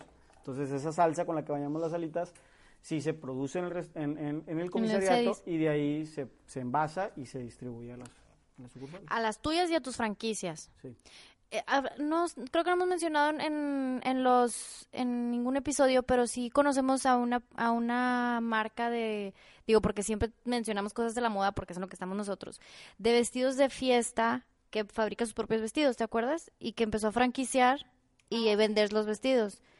Que a veces ganas más, no sé, o supongo que tú no, pero o sea, que a veces te da Pero no lo hacía así, no lo hacía así. Lo que ella hacía o lo que ella hizo fue que ella se fabricaba sus propios vestidos, pero en vez de vender la franquicia con un con regalías y un fee de franquicia y bla bla bla, ella lo que hacía era eh, prestar el nombre y a lo que le ganaba era a venderles el vestido. o sea, no cobraba por la franquicia. No cobraba por la franquicia, claro que no, porque pues ¿cuánto te gusta un fee de franquicia? 150 mil pesos lo más barato de un fee de franquicia Dep- inicial. Depende, sí. Pero así, lo más barato, por lo general, cuando vas y buscas una franquicia son 150 mil pesos, es lo que yo he visto. Y ella no cobraba fee de franquicia y a lo que la apostaba era como que de esas mismas ventas a, a las franquicias, ella que sus vestidos le salieran gratis, vamos a decirle así. Y entonces ya todo lo que salía de la renta de los vestidos ya era utilidad. Es que cuando, cuando tú vas a franquiciar y, vas a- y pretendes cobrar por un fee, pues el fee de la franquicia se supone que es el know-how de la compañía que le vas a pasar a la persona. Si el know-how no es tan complejo, o si la barrera de entrada no es tan, no es tan compleja, simplemente es traigo vestidos y los pongo a rentar, pues eso, te- ¿cuánto tiempo me tardo Cualquiera en- lo puede hacer, ¿cuánto claro. tiempo me tardo en enseñarte cómo hacer ese negocio, ¿no? Entonces, no tiene sentido cobrar una regalía. Yo, yo sí, si alguien tiene un negocio que nos está escuchando, si alguien tiene un negocio que quiere franquiciar, pues más vale que realmente el, el que te va a comprar la franquicia va a ser tu cliente. Y volvemos al tema de las élites. ¿Cómo le vas a hacer para casarte con ese cliente y que el cliente esté muy, pero muy contento de pagarte ese dinero y aparte cada mes estarte dando una, una lana por cada de sus ventas? Tienes que dar un valor agregado sumamente interesante para el franquiciatario, porque si no se vuelve una relación de, de que nunca está cómodo el franquiciatario porque piensa que él podría hacer mejor las cosas o porque no está recibiendo el, eh, el valor de lo que le está pagando. O sea, tienes que ofrecerle algo que nada más tú le puedes ofrecer.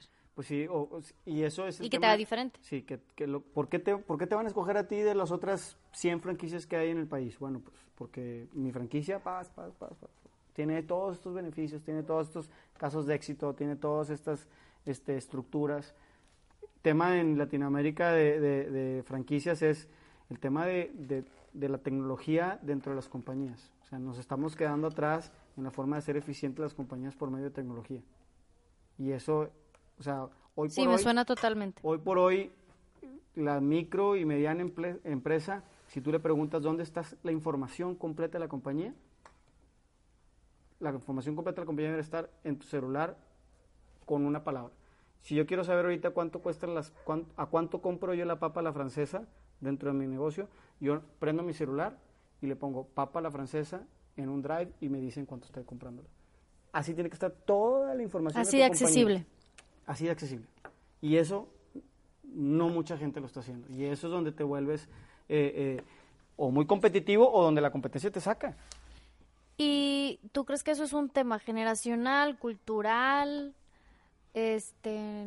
Yo, yo pienso que, que, pues primero, pues, no sé, país, eh, México, no estamos todavía tan metidos en el tema de la tecnología y, y apenas está llegando esta ola de emprendedores y que es importante emprender y todo. Como que está muy enfocado ahorita el, el cómo inicio una compañía y no tanto en cómo estructuro una compañía. Yo creo que el tema central debería ser, y eso que decías tú hace rato de las escalas, de que, oye, abres más sucursales o no abres, abres más el riesgo de tú tener una sucursal y abrir otras dos, tres o cuatro y que sean exitosas es que si no tienes bien ordenada esta sucursal, volvemos al tema del 80-20, nunca la vas a poder tener al 100% ordenada, pero si tú no tienes bien ordenada con las cosas básicas que debe de tener una compañía, lo único que vas a replicar van a ser problemas y caos. Porque vas a estar abriendo otra y luego otra y para cuando acuerdas, brinca el problema aquí, brinca acá, brinca acá y traes cuatro personas que estaban robando de la misma manera. O traes cuatro problemas con Profeco porque no publicaste correctamente las cosas como. O traes cuatro, lo que sea. Replicas, o sea, se replican los problemas en lugar de los negocios. Entonces tienes que asegurarte que el negocio está bien hecho, que está estructurado, que ya está listo y entonces vas a poder abrirlo independientemente si, si decides el esquema de socios o tú sola y vas a poner un buen gerente y le vas a pagar bien, pero mínimo que la estructura del primero se pueda replicar. Está fuerte. Oye. A mí me gustaría que nos contaras alguna historia así que fuera, que fuera como muy significativa de, de todos estos años, como que la historia que más te acuerdes que te haya marcado en estos 18 años de Citla. Como de que de un reto, el reto Pues- más grande que haya Pues no tenido nada que más, o sea, sí, del reto más grande o, o alguna cosa positiva también. Podría ser una, una negativa y una positiva. Te vamos a decir la verdad, es que como que a nuestro público le gustan las historias acá. Mira, Yo creo que a todo el mundo le gustan las Sí, historias. a ¿estás de todos. Mira, lo bueno es que ya puedo platicar de esta historia porque ya, ya se solucionó. Eh, yo soy una persona algo acelerada y así como soy acelerado para a veces para hablar, también soy para tomar decisiones. Entonces, yo puedo ir a 200 kilómetros por hora tomando decisiones y eso eh, a veces Es un riesgo. es un riesgo grande porque no alcanza a ver las señales. Eh, bájale. Y las señales siempre están ahí. Ahí está. Pero si tú has hecho madre, pues no las ves, ¿verdad? Entonces, eh, hace cuatro años y medio tuve la oportunidad de cambiar de compañía cervecera, de la exclusiva. Yo tenía una exclusiva con una compañía y me fui a otra compañía. Y lo hice de una manera en que no era la mejor forma de hacerlo. Eh, me dijeron que lo hiciera de una, manera, yo confié en que esa era la manera de hacerlo y no investigué, me aceleré porque ya tenía un año con esa negociación, metí un año con la negociación con la otra cervecera, entonces ya estaba yo, también ya estábamos medio agotados todos y ya quería hacer el cambio, ¿no? Entonces, al hacer el cambio por acelerado, no cuide todos los frentes y llegó una demanda muy fuerte de la otra cervecera con la que tenía el contrato.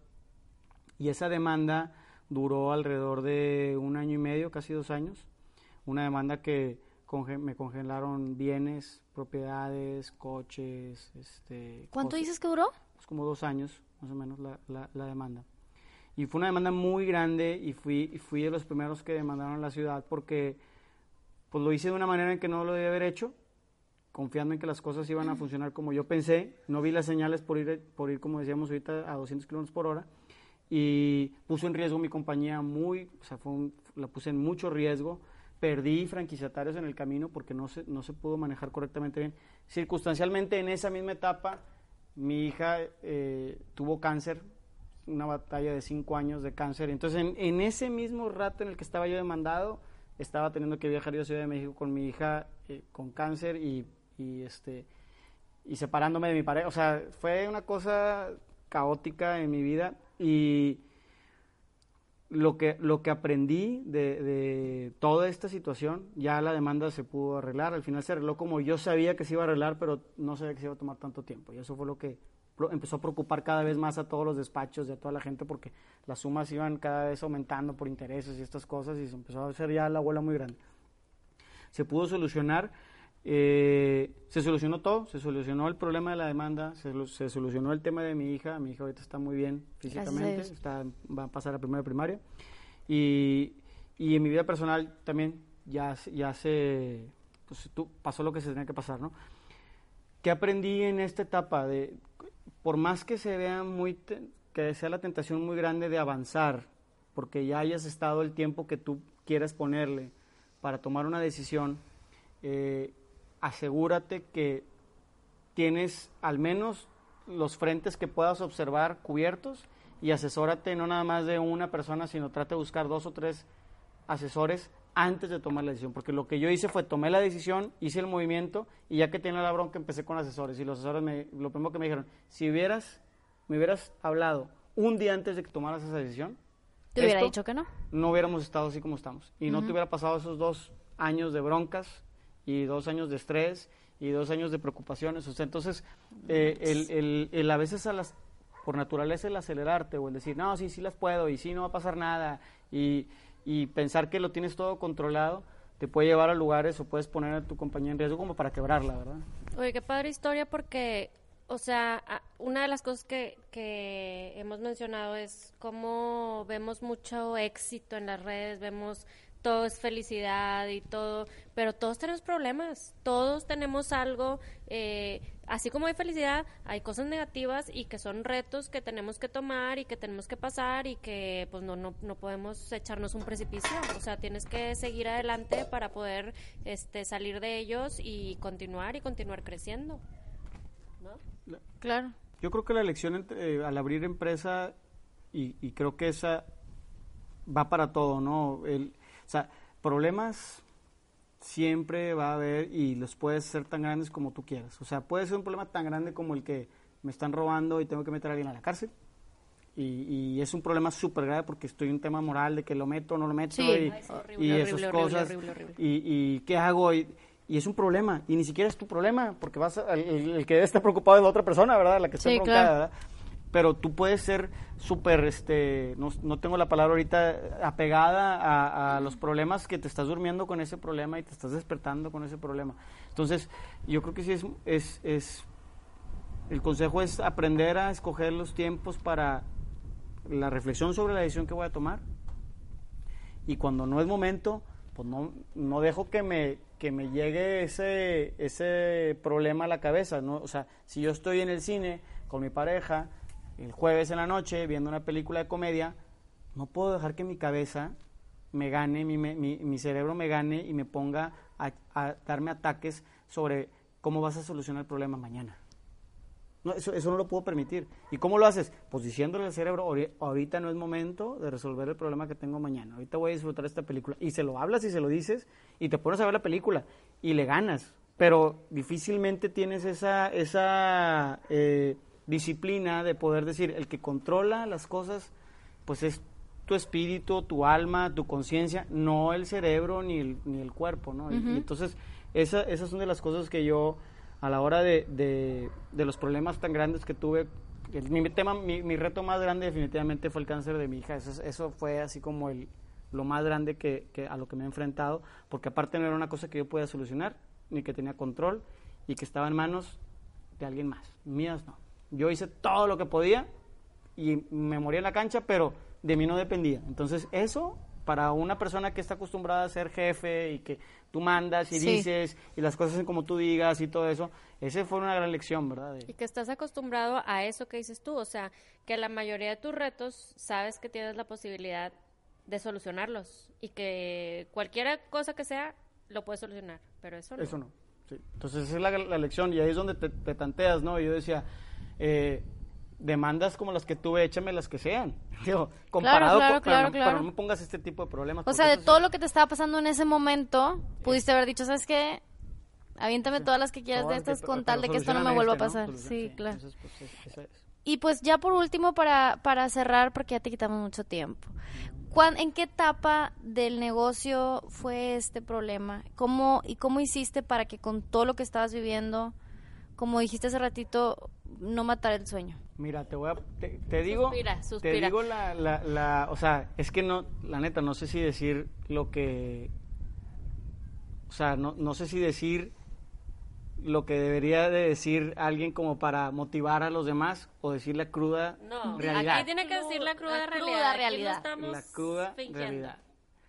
La cruda realidad es que muchos, mucho de, de ese tiempo me me escondí en echándome tragos de tequila, este, escuchando música, sin, eh, o sea, me, me ¿Te desconectabas del me negocio? desconectaba del mundo porque no podía con esta realidad en la que estaba viviendo. O sea, la, realidad de tener una demanda de ese tamaño, que los negocios no estén funcionando como estás funcionando, eh, mis clientes molestos porque había hecho ese cambio, eh, problemas con mi pareja y mi hija enferma de esto, o sea, la realidad no era bonita.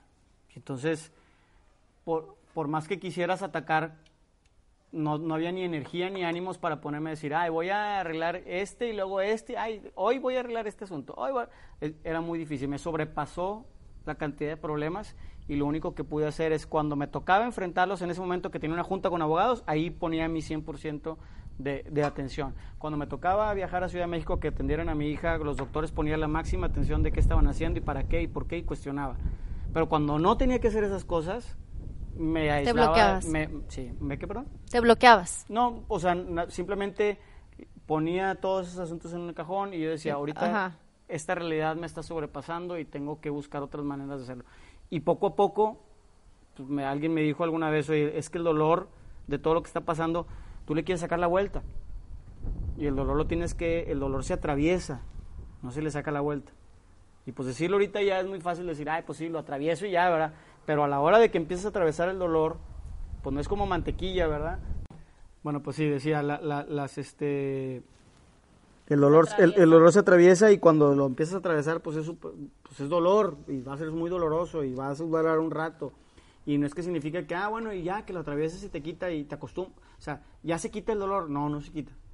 Tal vez puedas acostumbrarte a vivir con él y poder continuar viviendo y no ocultarte ni, ni, hacer otras cosas que no debes hacer para no vivir esa realidad. Que eso fue lo que terminé haciendo, enfrentando el asunto, buscar avances poco a poco, acostumbrarme a vivir con ese estrés de tener una hija enferma, de tener esta demanda y empezar a controlar y decir, si no, me pongo, si no pongo atención de lo que sí puedo controlar, pues se me va el, problema de mi hija no va a ser el único que va a tener. Voy a tener después un problema de que se quebró mi compañía, voy a tener otro problema de demanda laboral, voy a tener muchas, voy a tener muchas cosas que esas iban a ser provocación de que yo no las no le puse la su- atención suficiente. Entonces, pues mientras que enfrentaba el dolor y lo atravesaba con estos problemas que no podía solucionar, pues al menos sí me enfocaba y trataba de sacar mi energía sacando los problemas. Pero eso no fue lo primero que hice. O sea, lo primero que hice fue primero ahogarme y, y tratar de, de- de evadir, esta realidad que estaba pasando y después del tiempo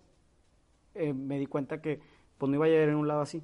Y entonces la enfrenté de esa manera. Ay, qué increíble. Pues es que cuando uno ve el éxito y ve las historias acá fregonas y, y los este, resultados del emprendedor y los consejos y todas las cosas bonitas que nos habías dicho y consejos bonitos que nos habías dicho, no siempre se, no siempre se imagina la gente lo que, todo lo que has pasado, todos los retos que, que has enfrentado y que has superado, porque no cualquiera lo supera. Entonces, pues digo, yo creo que esta entrevista o esta plática, más bien conversación, ha sido demasiado eh, enriquecedora para nosotras, no nada más como emprendedoras, sino como humanos. Creo que nos has dejado mucho, mucho, mucho que reflexionar y creo que es algo que vamos a estar muy orgullosas de compartir con la gente. Sí, yo estoy muy emocionada, la verdad, de que me hayas aceptado la invitación y creo que a todo el mundo le va a encantar estas historias porque es cierto, la- así es la vida, o sea, la vida tiene cosas buenas y tiene cosas malas y la gente que está emprendiendo tiene que entender que el emprendimiento no es todo todo felicidad, o sea, es es va a ser una carretera que tiene baches y que tiene y que en un pedazo está bueno y en un pedazo vas en México y en otro en Estados Unidos, o sea, Qué triste. pues sí es cierto. Y, y, y está muy padre que, que, que te hayas abierto con nosotros para, eh, pues, decirnos estas anécdotas que a lo mejor mucha gente no conoce, a lo mejor es una parte de ti que mucha gente no conoce, pero que es súper, súper importante que la gente entienda que el éxito cuesta trabajo. O sea, hay que chingarse y hay que, hay que echarle muchas ganas para poder llegar al éxito, no nada más decir, ay, claro, puse un emprendimiento, ya me fue bruto y en mis redes sociales todo es hermoso y así, pero ¿qué hay detrás de todo ese emprendimiento? O sea, ¿qué historias hay? ¿Qué, qué retos? ¿Qué, ¿Qué cosas buenas? ¿Qué cosas malas? Todo eso la gente pues no, no alcanza a visualizar la magnitud de las cosas buenas y de las cosas malas y la verdad sí, te estoy muy agradecida porque nos hayas contado todo eso. No, hombre, al Voy a contrario. llorar. Al contrario. Muchísimas gracias a ustedes. Para mí es eh, también mu- muy, pues, ¿qué puedo decir? Muy, me da mucha alegría poder recordar también toda la etapa de la empresa. Cómo empezaste cómo y empecé. todo. Siempre me da mucho gusto poder compartir eso y ojalá que sea inspiración la historia para alguien que pues esté pasando por alguna de esas etapas en las que platiqué, desde que va empezando o que tenga algún niño con alguna enfermedad como la tuve yo, o que traiga un problema que lo esté sobrepasando, cualquiera de las cosas que platiqué, ojalá que los pueda este, inspirar. Ahí después ponen mi Instagram, ahí me pueden mandar direct message si claro. hay alguien en el que pueda ayudarle con algún Vamos a poner todos los links que nos vas a dar. Sí, ahí les puedo, con mucho gusto les contestaría eh, ya personalmente a algo o alguna llamada que alguien quiera para algún consejo, encantado. A mí, Ay, yo entre más gente gracias. podamos ayudar este, a que, pues tratar de que no cometan los mismos errores que a lo mejor cometimos nosotros, pues qué padre porque así avanzamos como humanidad y hacemos mejor las cosas cada día. Claro, y estoy súper segura que, que a muchas personas va a inspirar tu historia. Y pues bueno, te agradecemos de nuevo mil, mil, mil veces. Y esto fue Entre Azul. Y buenas noches. Bye bye.